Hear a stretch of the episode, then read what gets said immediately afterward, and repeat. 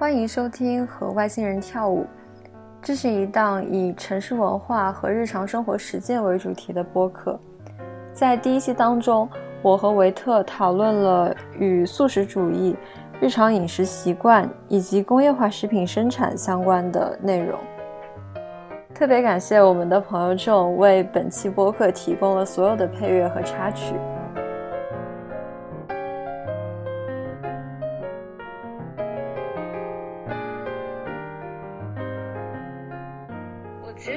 昨天微博看到那个城市超市出了素水饺和素汤圆儿。然后我才有了这个兴趣嘛，嗯，因为假设你不把素食主义当成一种非常严肃的生活方式，而把它当成一种烹饪的可能性，你可能就会发现，哦，好像又给你提供了一种新的吃的，你可以去试试。嗯，就像当时肯德基在中国，就肯德基当时出了一个素肉，就很多人去吃一样。你吃了吗？对，我当时去吃了，我去吃了那个四鸡块儿，然后。汉堡我没吃，我应该就是吃了四季块，嗯，然后就觉得非常平。当你知道肉食是有它的香味的时候，你会发现，对于一个素的东西来说，你如果去复制那个肉的口感，怎么样都会是很奇怪的。嗯嗯，然后。昨天看到这个广告之后，其实是因为它广告做的挺好的，就是它上面那盘饺子和那个馄饨做的很迷人，就是做出了一种就是那种市井你在路边小店吃着的那种感觉，因为它是用一个蓝色的瓷盘子，上面还有那种花儿，然后做的衬底，然后旁边还有两颗辣椒，然后上面有着一些手工纹理的水饺，然后我就觉得，OK fine，I'll give it a try。而且他说的是，就是什么甄选某品牌的作为原料嘛，而且那个品牌的名字就还特别的引人入胜，嗯，就是有点像超越本身肉的那种味道。然后我就早上的时候下单，发现饿了么里面是有这个可以送到家的，然后我就跟别的一些日用品一起买了。其实它价格是不便宜的，对于普通的饺子来说，它应该是只给了十二个左右，然后卖二十块钱，就是对于一个生饺子来讲是相当贵的了。嗯，然后拿到的那一刻我就挺失望的，因为那个饺子它就像你只是拿水沾了一边，沾了一下那个边缘就把它粘起来了，然后我的食欲就。降低了一点，然后我就去煮，就发现了问题。首先就是你其实知道下饺子是要兑几遍水才能把中间煮熟的，对吧？但事实上其实这个可能就煮了两三分钟，因为我是用热水进去煮的嘛。嗯。然后它就飘起来了。兑了一两次水之后，感觉里面的肉不仅熟了，而且已经在往外面渗颜色。首先是它熟的非常快，因为你想它没有动物的那种纤维嘛，然后也是现包的，而不是速冻的，它熟的很快，倒是很好理解。但是当你发现，不论是你煮什么饺子，你理论上来说都是应该得到一碗清澈的白汤，嗯，它应该就只是那个饺子皮外面的面粉，然后和一些简单的煮出来的油什么什么之类的，嗯，但是这个不一样。这个是一个棕红色的汤，就是你可以感受到它是很想模拟那个肉的煮出来那种肉的颜色的，所以，但是它好像又没有控制的特别好，估计是饺子皮的问题，汤就有点颜色，但是汤没有香味，然后也没有油脂，没有什么食欲。其实，你煮熟了之后，你就只能把它切开看有没有熟嘛。因为其实就我平时煮饺子的话，不论你是手工包的饺子还是速冻饺子，其实快熟的时候，你其实可以闻到那个肉的香味了。即便你就是拿筷子戳进去或者不戳进去，嗯哼，这个就没有，那个就没有那种鲜美的感觉。当我吃第一筷子的时候，就是一个软塌塌的一个半圆形的，我跟你讲一点一点立体都没有，软塌塌的半圆形的饺子，夹起来蘸一点调料，然后吃。饺子皮勉勉强强，估计十分我可以给个四分左右。然后饺子馅儿，你可以吃到一些芹菜颗粒，因为我买的是芹菜牛肉馅儿，嗯，素牛肉馅儿。然后还可以吃到一些那种肉米的那种尝试模拟肉汁味道的东西，但其实就很像你在那种杂货店买的那种豆制品素肉的那种感觉。嗯，然后还有一些更硬的。豆制品颗粒，仅此而已。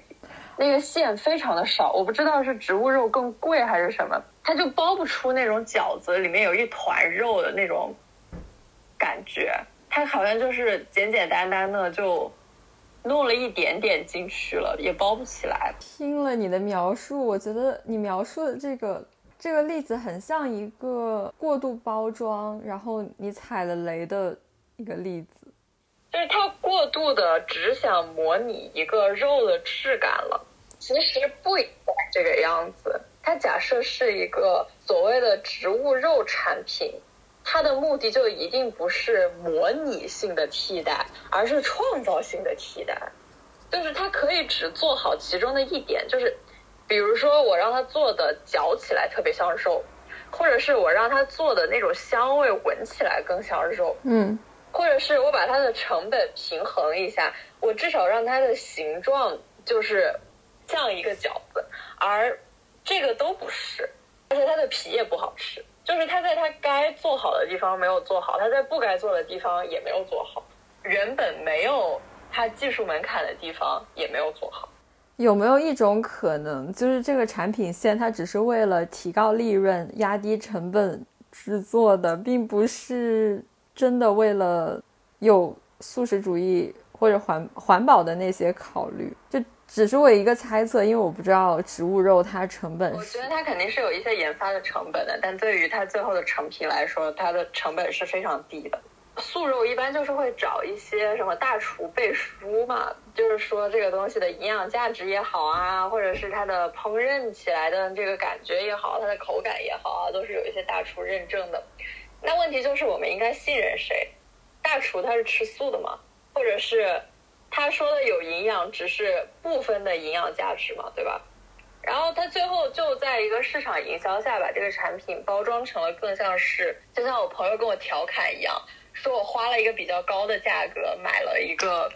上海一一餐精致白领的体验券，所以。看你怎么说这个事情吧。如果你是想通过吃这个行为来标榜自己拥有一种什么样的生活方式，那 OK fine。那你的确可以去通过一种这样的饮食，达到你想要的所谓心理上的安慰剂。对于一个更广泛的替代性饮食。它其实从最开始操作的途径上就有一些问题，也为了标榜自己的一些社会立场来制作或者消费的这些替代性的产品，它反而不如，呃，就是不去为了标榜它而制作的产品好吃。我举个例子，就是一些素食餐厅，是因为呃是一些寺庙它的旗下开的。然后这些素食餐厅已经存在了几十年了，一直做的就是素食，会可能原来是给一些僧人或者是佛教徒吃，但是后来就逐渐变成了大众都很喜欢的早点，会做很多包子或者是素馄饨或者是蒸饺啊这些小吃，但是它的馅料里面完全不包含肉以及。肉肉质产品，比如说像动物油，对对，像猪油这些，它是不会使用的。它用的可能会是菜籽油或者是其他的一些油，但它做出来的东西就是非常好吃。我觉得就是比肉馅的包子好吃很多，因为它里面会用会加各种蔬菜嘛。然后会用豆制品来替代蛋白，他做的时候可能并不会刻意的想去模拟肉的口感或者模拟肉的气味，但它就是很香，就是很有食欲。我明白你的意思，就像它的研发并不是靠科技来模拟口感，而它的研发是靠选择，就是靠时间和时刻的检验然后出来了一个食谱，然后大家就都非常非常喜欢这个食谱，然后在互相教育的过程中，就是我说的是口感饮食上的教育驯化的过程中，然后接受了，就是这种饮食是生活当中很美妙的一部分。我觉得。这个概念就很接近于我最近接触到的那个概念，叫做 plant-based eating，就是纸本饮食。嗯，我觉得纸本饮食很多人宣扬，它就是相当于一个更温和的素食主义概念。如果你硬要理解的话，嗯，它相当于是很尊重本来的饮食习惯，但是希望在。原有的我们的饮食当中添加更多的，或者是你要有意识的吃，主动吃一些植物为主的东西，不论是叶叶子类的，就是快进类的，然后或者是其他种类的蔬菜，嗯，就是以植物为主的那种蔬菜。他没有说让你禁止吃肉，你可以按你身体所需自由搭配，但是倾向于利用到你的你食用的这些食物的每一个方面。我记得我当时看到了一个很让我觉得震撼的例子吧，就是他用那个莲藕来做一个东西，就是他把莲藕的每一个部分都用到了，嗯，最后。是用一个是用莲那个莲花的花瓣来盛那个藕制品，就是它里面有好几种藕制品，有更嫩一点的，然后也有长得更大一些的藕，然后反正就是不同成熟阶段的藕，还有莲子，然后还有那个就是你知道那个莲蓬，它是有一个那种根茎之类的，它好像把那个做成了一个什么装饰品。然后来做那一整盘菜，甚至到最后有一些小的那种藕是完全不能吃的嘛，或者是更接近于根不能吃的那种部分，就是他把它切下来，然后用一种很像是塑化的那种做成标本的技术，然后把它做成了时尚的装饰品，做成了耳环，努力的把这个植物用到极致，希望它的每一部分不被浪费。而不是像有一些我们现在的一些 fancy 餐厅，你会发现，他们可能就为了鱼，或者是为了哪个植物的某一小节那个部分，嗯，告诉你我为你呈现的是最好的，而把剩下所有东西都舍弃掉，然后做一个所谓的最完美的搭配，然后最伟大的食物艺术品，就可能纸本饮食是一个更相反的概念，就是他希望用一个更。有创造力的方式来重新利用植物，然后希望植物的不同部分也可以给我们带来不同的营养，而是一种很敬畏自然、很友好的一种饮食生态。我突然，我突然觉得我现在在做类似的事情，因为我自己买菜做饭，然后一包菜叶子你不可能一天吃得完，你就要吃三四顿。那这三四顿你又不可能全都做一样的菜，那就可能尽量自己去开发新的不同的做法，可能第一天 烤着吃，第二天水煮这个样子。应该尝试着去用你的食物的每一个部分，就是我觉得在这个维度上，你才能真正的说所谓的。这种注重饮食的，然后注重营养的这种有，我们把它称作为有觉知的饮食吧，而不是更加所谓素食主义那种很极端的，就是非素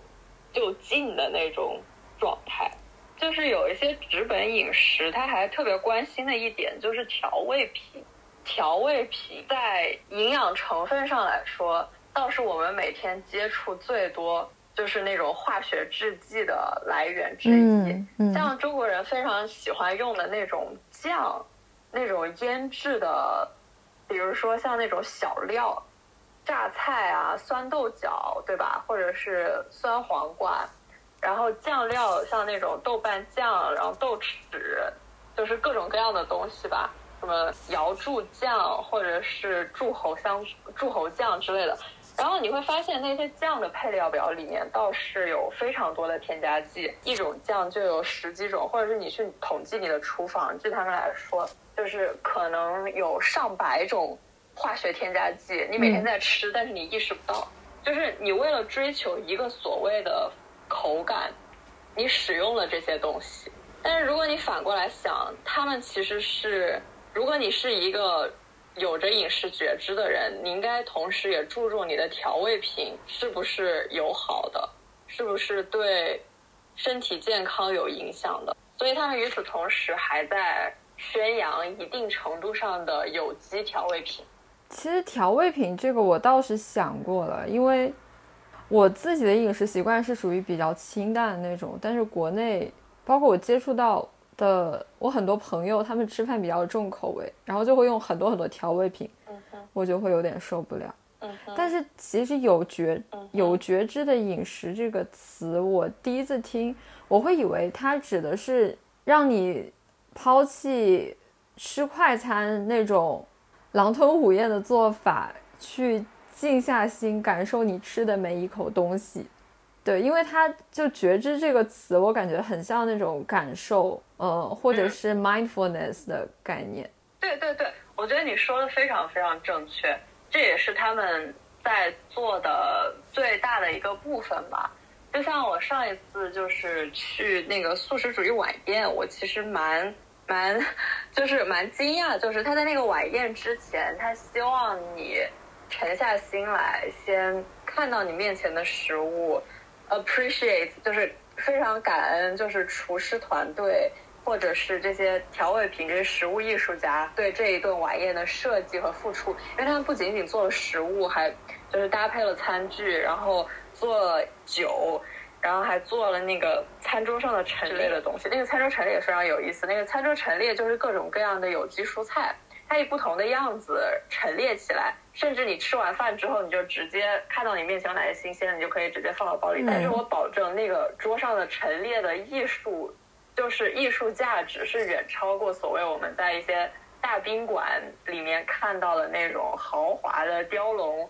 凤舞的那种中间的陈列品。就是我觉得它的那种植物的艺术价值甚至更高，因为他们真的做的非常好。然后在那个吃饭之前，就有一个。Plant-based eating 的那种教育家一个 coaching，然后就告诉我们放了一段鸟鸣的音乐，说你们可以闭上眼睛，然后我告诉大家，今天我们桌上的所有食物都是我们今天早上从周边的有机农场里采摘的，然后并且经过了十几个小时的筹备，然后他们被我们的团队和这个厨师。Serve 到了大家的面前，然后变成了今天的晚宴。就是我们可以感受这个植物它生长，就是比如说有些食材它可能经过了大半年的生长，或者是有些经过了多少天的生长，然后在一个什么样的植物的环境里，嗯，然后你要感受到你吃进去这个食物，就是对，就是与这个自然，就是与 environment 有一些连接，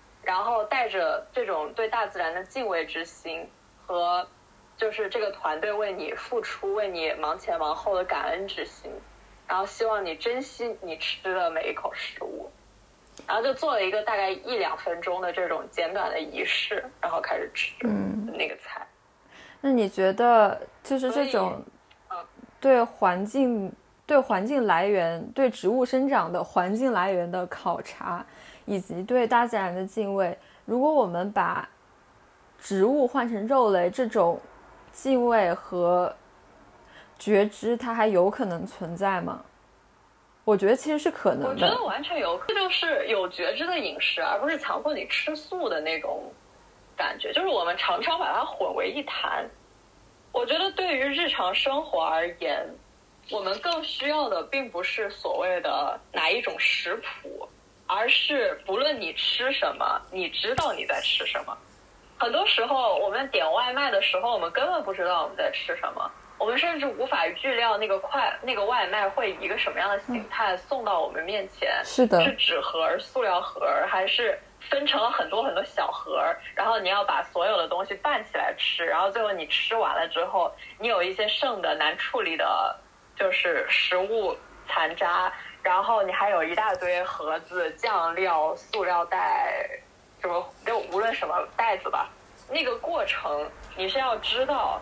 你是在对环境产生影响的。而很多现代的餐饮就让我们逐渐的，让我们越来越意识不到我们对环境做了什么。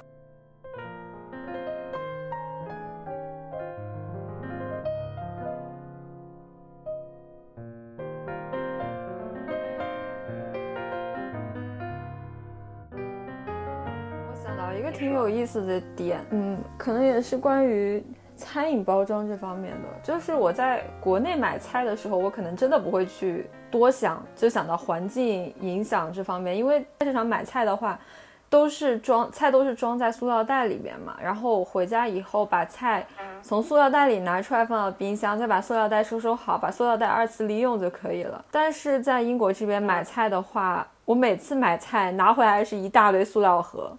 因为所有的肉和很多蔬菜，它都是装在塑料盒里的，就是体积非常大，而且我感觉在材料上它的浪费和对环境的污染，简直是显然是比可降解塑料袋要严重很多的。所以我每次都会拆出来一大堆盒子，但那些盒子我又没有办法，我们办没有办法把它放在哪里，我就只能把它收一收，然后扔掉。这个时候我就会觉得。哎呀，好污染环境啊！哦，但是其实我的感受是，呃，就是有偏差的吧。我不能说我的感受完全不同。呃，因为我在英国的时候，包括我当时在北京工作的时候，我周围有一个同事，她是一位来自英国的女士，她其实改变了我蛮多的，特别是她在对那个包装的使用上，她可能是。就是第一个让我非常有感触的人吧。当时我们在三里屯工作那个地方有一个市集，每周二会开。然后中午的时候，那个市集上就会做煎饼果子一类的东西，是那种有机农场的那种阿姨，然后每次来一天，然后那个那个 market 也非常非常有意思。我不太记得具体的名字了。但是我记得他每次都是邀请一些他们认证的商户，有可能就是周围农场的人，然后有一些是小的创业者，然后有一些是手工，就是那些制作者，就都会把他们的农产品一定程度上拿到这个 market 来卖。这个 market 是不允许使用塑料袋的，商家不会给你提供。然后现场会有一个小的区域，希望每次。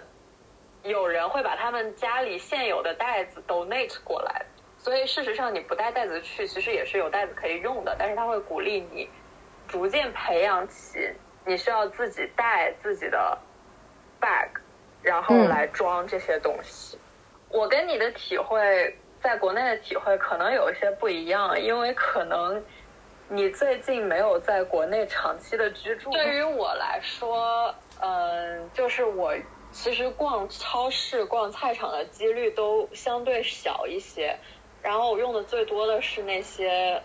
就是像大的在线平台买菜 APP，买一些，没错，嗯，因为也是因为疫情的原因嘛，大家也会觉得这个更方便，然后无接触，嗯，就是配送，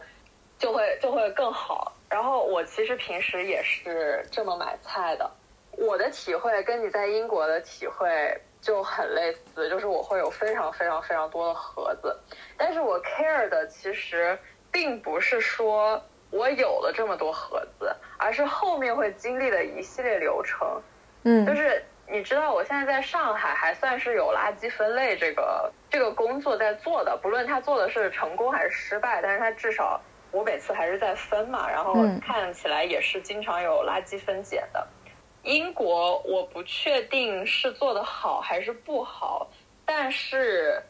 据称发达国家在后面的塑料、玻璃等一系列回收制品的这个运作上是更加成熟的，所以有可能你那些垃圾就完全被扔掉了，或者是被怎么样了，甚至是运到一些更贫穷落后的国家了，但是也有可能它在某种程度上被回收了。然后我觉得上海的例子也是一样，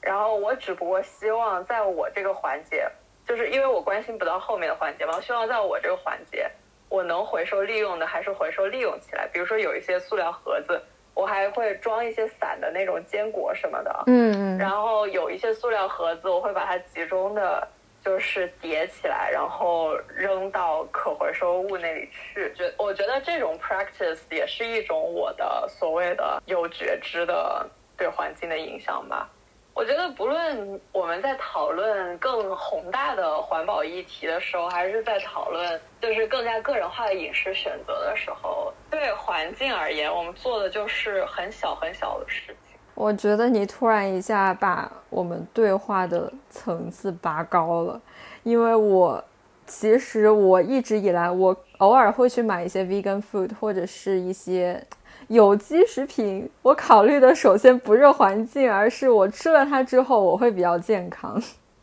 包括可能一些 plant based 的食谱，因为我我我现在很在意我每天吃了多少蔬菜，所以我会尽量的多吃很多很多蔬菜，然后会补充一些蛋白质，这样我觉得是没有问题的。嗯，就是从自己为出发点开始，本来就是一个最好的开始。就像我最开始讲那个，我买那个。各种素食产品的时候，也并不是因为我有一个多么宏大的理想，而简单来说，就是对烹饪和口感的多元可能性感到好奇。我觉得很多像我们这种从小在国内长大，然后吃杂食，就是吃各种各样那种 mix 口味的人来说，它仅仅就是因为它出了一个新产品嘛，然后我们就吃吃好不好吃，嗯。就跟肯德基、麦当劳任何东西出了一个新品，我们去试试的那种感觉。嗯，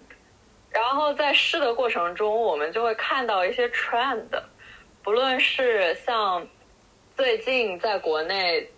市值翻了很多倍的那个 Oatly 燕麦奶一样，对吧？嗯，然后。不论是他们在推广的是肉的替代品，还是细胞培养的肉，就是你会看到一些趋势，就是大家在关注一些什么，或者是技术在支持一种什么样的饮食。当然，我们抛开一些阴谋论的讨论，因为很多人在讨论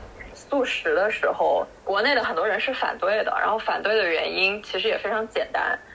国人。解决贫困问题都还没有多久，就是我们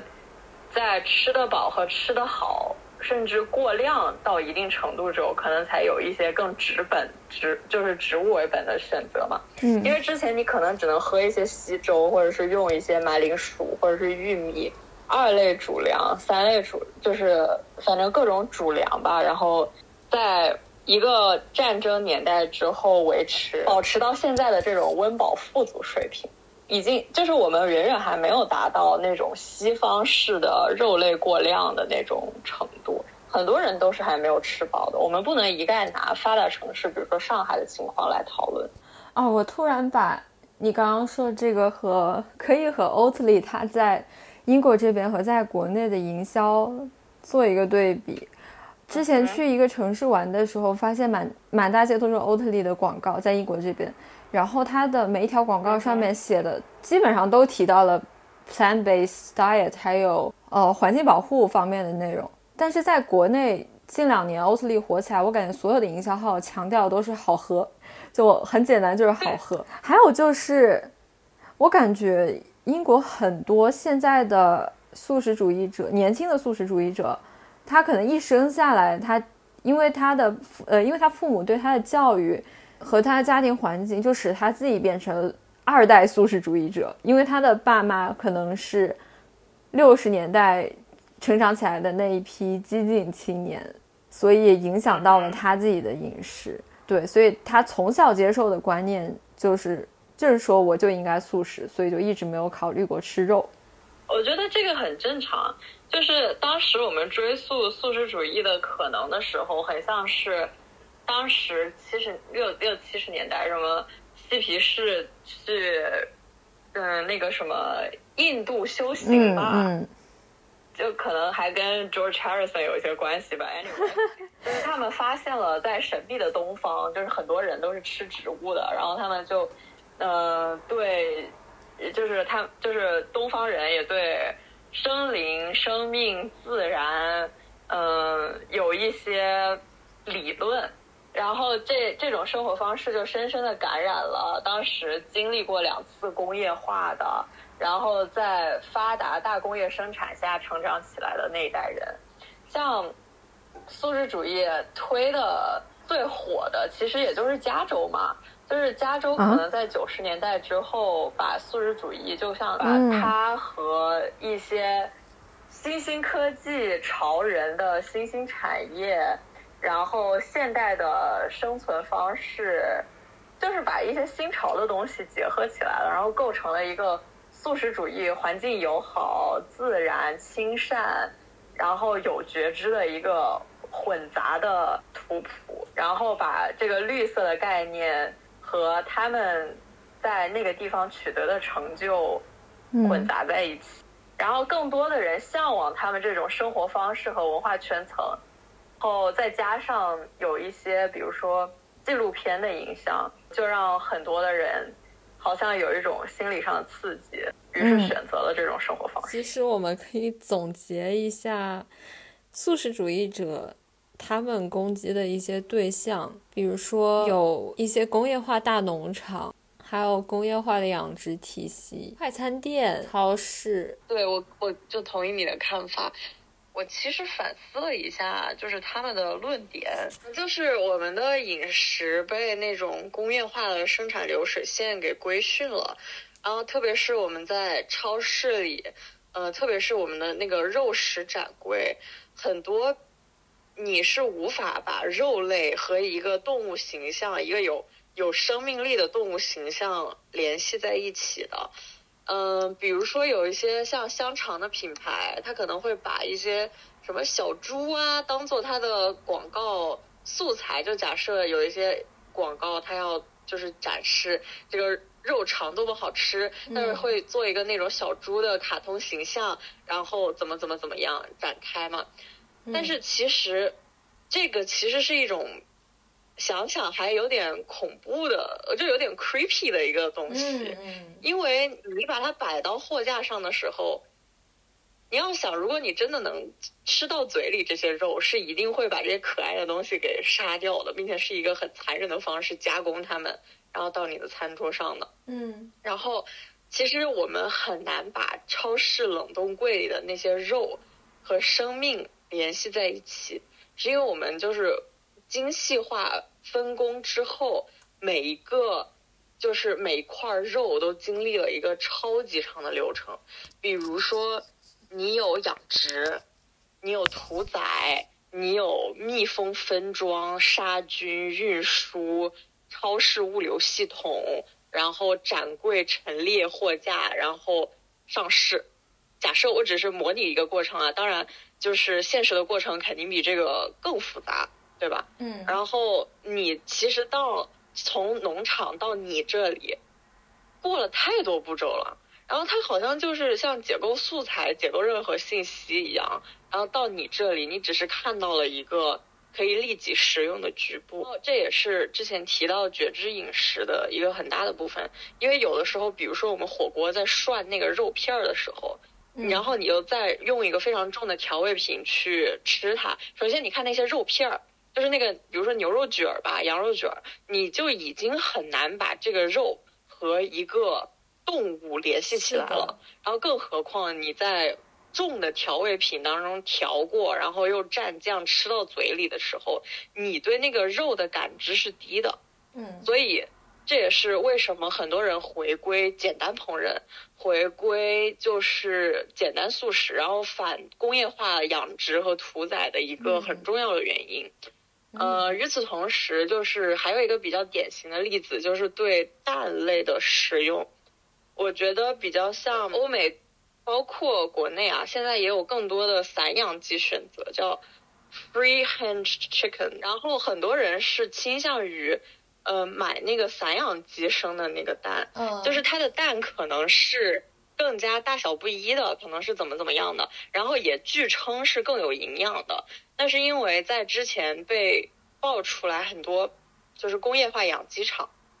它会把那个就是相当于鸡生下来就关在假设一平米的一个盒子里，然后这个盒子里面有一百只小鸡。然后这个鸡长到多大之后，给它们就是一个鞋盒一样的那个盒子，然后它们出生到死就都在那个盒子里面了，被称作为那个 battery chicken。对，他们就只是为了长肉，只是为了被屠宰掉、被冷冻，然后被送到做成一个什么样加工食品，然后端上餐桌。我其实联想到我小时候经历的买菜，还有。看到的一些处理食材的方式，因为我小时候是在一个很小的城市里面，所以当时对于呃菜市场，尤其是禽类还有生鲜的管理，并没有现在这么严格，所以当时很多去菜市场卖菜的一些农民，他卖的就是自己家种的，或者自己自己家种的菜，或者是自己家养的鸡鸭鹅。然后我记得小时候就是。你可以直接在摊摊主面前去挑活蹦乱跳的鸡和活蹦乱跳的鹅或者鸭，然后呢，他会直接拿来在你面前拔毛，然后把它杀掉。可以直接买一只活的回去，然后你在家杀。我觉得对这一整套过程的观察，可能是一些发达城市或者发达国家的人来说，他们是体会不到。这样的就是养殖本身的，对对对，非常简单、非常简单的这种养殖本身的过程。嗯，对对对，是这个样子。家庭养殖。所以其实我也一直在反思啊，对，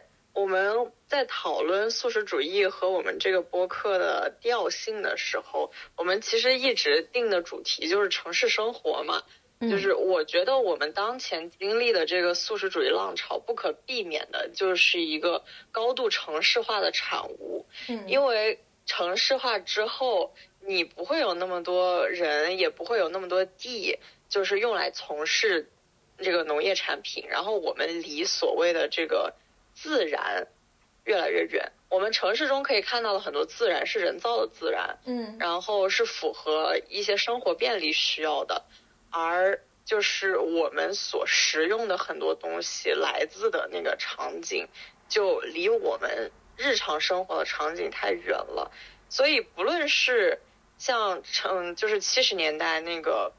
嬉皮士访问印度，然后对后面那个还包括后面的一些文化，然后包括加州那些地区所带来的这个素食主义风潮，我觉得其实都是一种。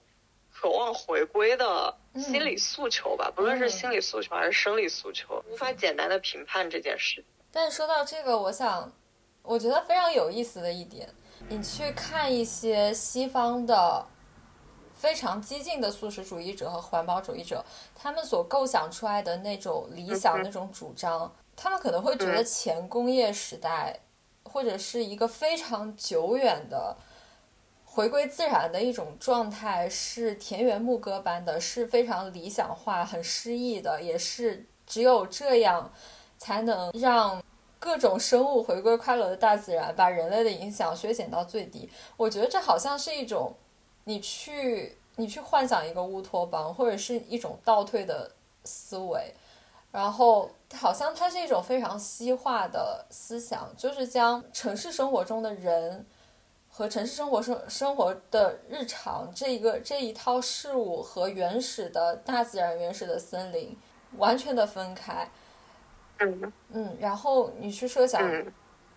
文化世界是一个世界，自然世界是另外一个世界。但实际上，我觉得有很多，他们两者之间有很多非常模糊的地带。比如说，素食主义者他可能并不会去反对捕猎。或者特别是一些比较原始、比较简单的人类的呃人类的捕猎状态，嗯，比如说像在北美地区有一些当地的原住民，他们捕鱼的时候，可能他们只捕大鱼，他们制作的那种网就是故意会把小鱼给漏出去，然后只会捕大鱼，这样能能够维持当地的这种生态，或者是他们去。去狩猎鹿的时候，他们不会去捕和小鹿在一起的鹿妈妈，然后他们再去获取猎物的时候，它和猎物之间会有一个对峙的状态。这样的状态，其实我觉得是有一个人和自然的融合，或者是那种非常真诚的链接在的。所以，并不是说你去吃肉，或者说你去杀害动物这个行为，它是不正确的，或者是需要反对的。我明白。嗯，看到谁的？嗯，文章里面有写过，就是说，嗯，他有一次是去一个北欧国家，然后看到人们在就是，好像也是驯鹿吧，但是我不确定是哪一种鹿了。就是它好像是有一个社区的社群，然后一开始是有一些捕猎和驯养在的，然后可能把一些就是他们就是可能是把一些鹿从小养到大。然后，并且最后在一个漫长的冬天里，是要把它杀掉来补充营养的，嗯，对吧？嗯，但是在杀害这个东西之前，就杀害这个动物获取它们的肉之前，他们有一个非常虔诚的仪式，然后就是你会感受到他是，就是他至少是很尊重，就是他是很尊重自己的需求，也很尊重这种。一个生命的终结，就是他至少意识到了，他是在杀一个朝夕相处的东西，然后并且很感恩他的能，他的就是营养和能量变成了这个社区里人继续熬过这个冬天的动力。就不论是在营养上还是精神上，就是都和他们吃的食物产生了一定的连接。嗯，所以，嗯，就像。你刚刚说的一样，嗯，就是我们好像在讨论素食主义之后，我们也在重新思考一个人和自然的关系。嗯，我当时跟我另一个朋友 Vivian 讨论的时候，其实，嗯，我觉得他的一些 comment 给我了一些新的认识。呃，就是我们讨论了，就是很多，嗯，我们不喜欢的素食主义。的那种，就是我们对素食主义的一些刻板印象。嗯，呃，我们不喜欢的点就是他们一定程度上很虚伪，他把那个人抬高到自然生物的这个顶点。嗯，对吧？嗯，因为就是觉得人更有权利，然后或者是人可以选择。就是更有自由、自由选择的这种东西，然后可以构建自己每日的食谱之类的。嗯，然后这就是一种非常典型的西方哲学思想，就是非常以人本为中心。这当然是文艺复兴以来的传统啊。然后我就跟他讨论，我就说：“那你觉得广义来说，我们应该是以生命为中心，然后构建我们人与自然的关系吗？”他就说。嗯，其实生命都不一定。他说，主要是应该把人放进环境来思考。是的。单独看个体呢，只是通过人去思考人，比起解剖自己，还不如想想自己到底要做什么。然后他说，其实有一些中国哲学，包括就是可能中国有一些嗯对物的这种呃思考，就是明显有这样的观点的。嗯。比如说竹子。石头这样的东西，精神上可以和人同价，自己的妻子也可以是仙鹤这样的东西，或者是高于一些人的精神的东西。然后，呃，在西方哲学当中，我们其实一直纠结和看到的，大家就是纠结人的存在，就是人和上帝的对话，就是人的主体性。嗯，就是一直在证明这个东西，但是其实证明了你也并不能怎么怎么怎么样。然后我我就在想，就的确是这样，就是我们好像，嗯，在接触西方哲学，不仅是哲学领域，还在各种意识形态的领域，我们都一直在强调人的觉醒嘛，对吧？就是从那一刻开始，人就很明显把自己划到了更高的层次。甚至就觉得人定胜天，就一定程度上就觉得人可以改变自然的系统，或者是怎么怎么样。特别是个体的觉醒。所以，对，是的，是的。所以在个人的重要性作为环境一份子重要性当中，我们的确是需要一定的平衡。嗯，如果我们做过了自嗯，就是个人主义的这种平衡，我们就可能会看到这种西方的这种素食主义。的这种表象的显现。然后，如果就是我们过度的强调这种集体无意识，我们可能也是会产生一些那种无望的那种选择。所以，所以我们要在当中进行一些取舍吧。嗯，是的。你刚刚说到，就是西方哲学那个，我我倒不觉得是，我倒不觉得是一个个体和集体意识的区别。我觉得更像是，就是回到和自然相关这个东西来，它有一点像是，一方面一方可能会觉得是人有这个责任去拯救自然。它同时，嗯，它外面披的皮可能说，可能是说，因为各个生物都是平等的，然后人也是动物，嗯，所以我们有责任要去拯救我们的大自然，这个是每一个个体的 responsibility。那么另外一方和它对立的一方，可能是觉得，就像你说的，人在自然之中，那么。真的，这个百分之百责任是在人身上的吗？其实它不一定，其实有可能是，是自然在决定着我们的存在。是，你比如说各种自然灾害，它是，嗯，他可能在自然灾害的面前，人的生命是不值一提的。所以，这个思想可能有一点像很多社群或者是原住民，甚至是中国古代的一些哲学一样，它是一个很一元论的思想。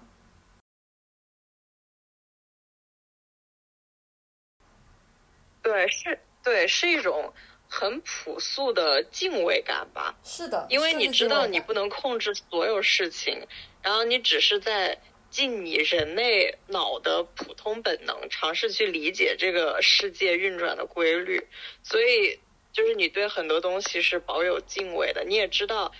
你的能量只能影响一个小的范围，而不是像现在，嗯，就是有很多。嗯，就是体量非常大的，然后可能稍微嗯有一些宣传或者影响力，然后就可以干预到很多人的生活这样的东西。其实我们说这么多，我觉得可以得出的一个结论就是，很多素食主义者的立场和宣传，它可能针对的就是很小众的西方。城市化生活场景当中的人，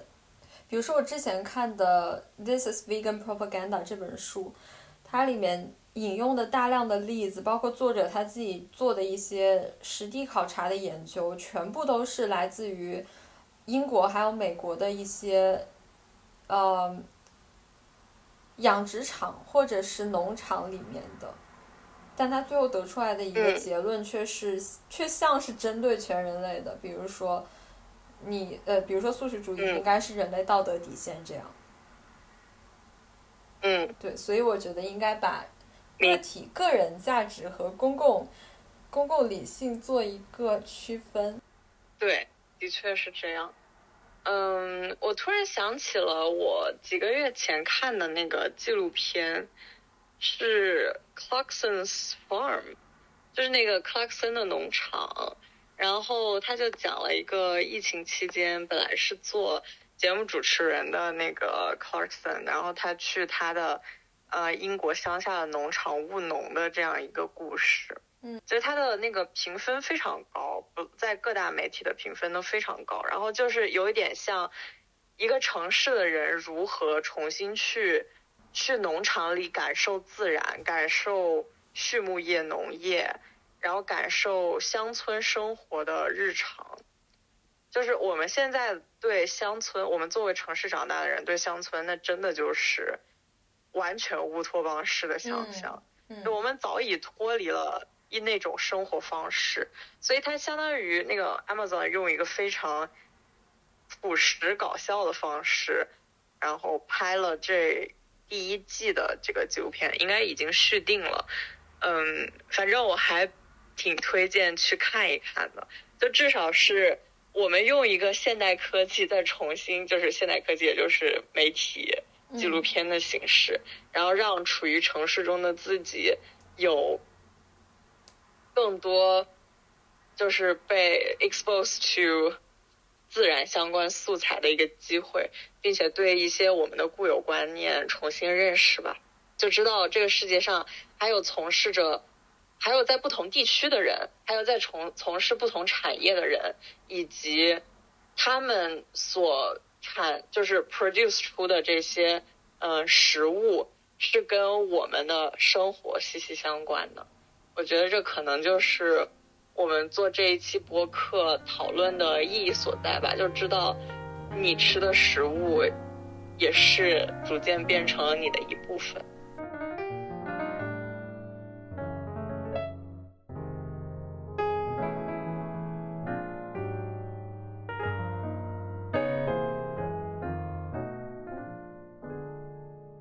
感谢收听我们的第一期播客。如果你对这个话题感兴趣，欢迎点赞、转发、留言，然后告诉我们一些你对素食主义或者是对类似饮食习惯的看法。呃，我们只是从我们自己的角度出发，谈了一些呃我们的所思所想，并不对任何人的饮食选择或者生活方式产生指导。嗯。但是，如果你真的非常有启发，希望可以，嗯，在一定程度上帮助到你，并且期待你跟我们一起分享类似的议题。